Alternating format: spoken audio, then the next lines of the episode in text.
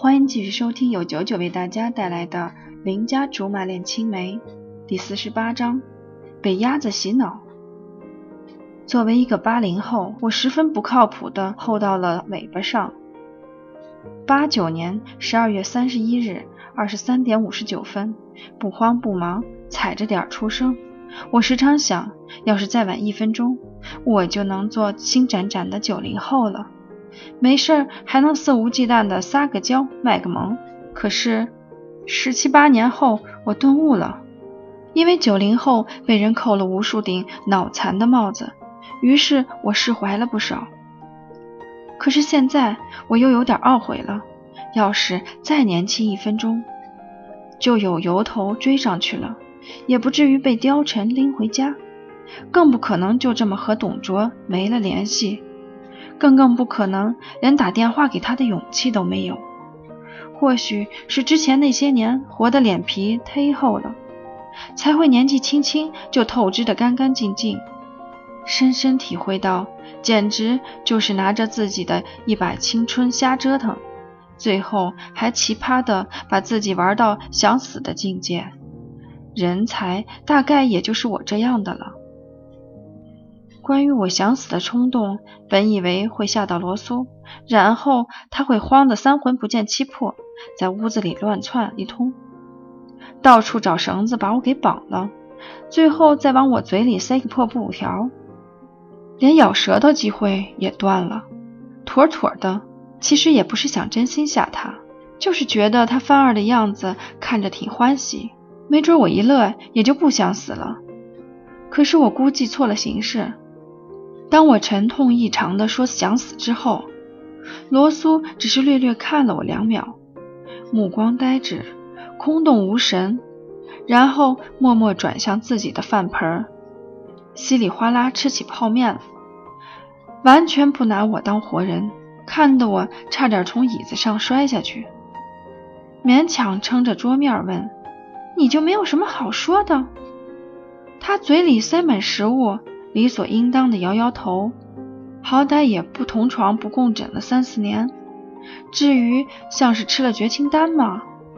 正要默默飘走，他突然说：“想起来了，有的有的。”期待的小眼神死死粘在他油乎乎的嘴巴上。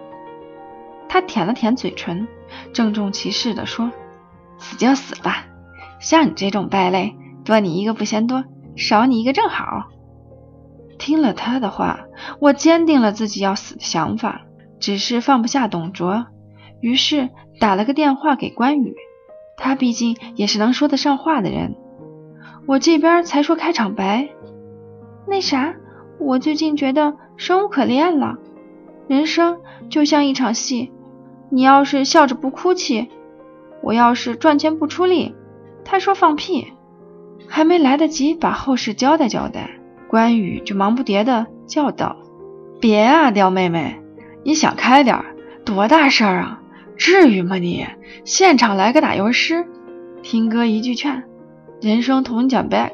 你要反驳他，F U C K。”我脑袋猛地抽了几下，略显羞涩的说：“哥，我也想啊，可是没那功能。”关羽沉默了一下，紧接着又说。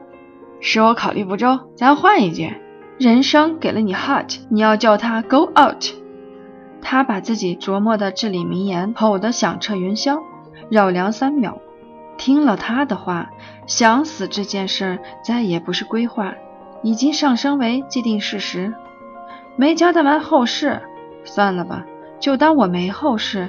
抱着就算死也不污染环境的决心，我把临终地点改到家里。低着头上楼，正要开门，对面小保姆刚好出来放垃圾，一见我高兴坏了，非要我谈谈上次的吃后感。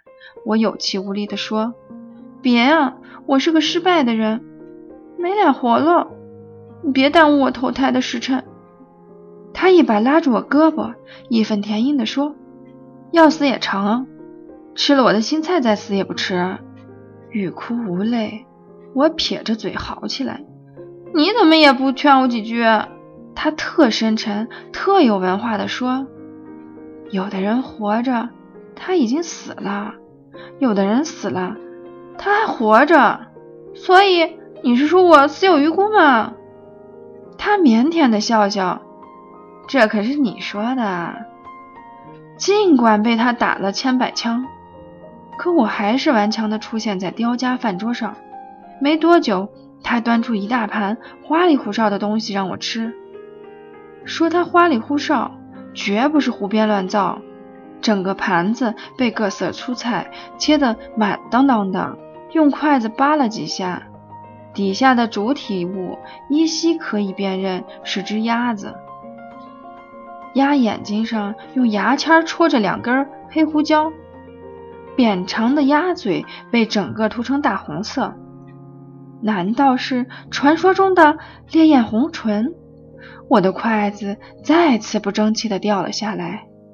我本着勤学好问的精神，虚心求教。江湖魂号是？嘿嘿，他搓着手，好说好说。脑海里顿时跳出用一口地道的伦敦腔教育我们凡事都要 hold 住。于是我顿悟了，不就是个董卓吗？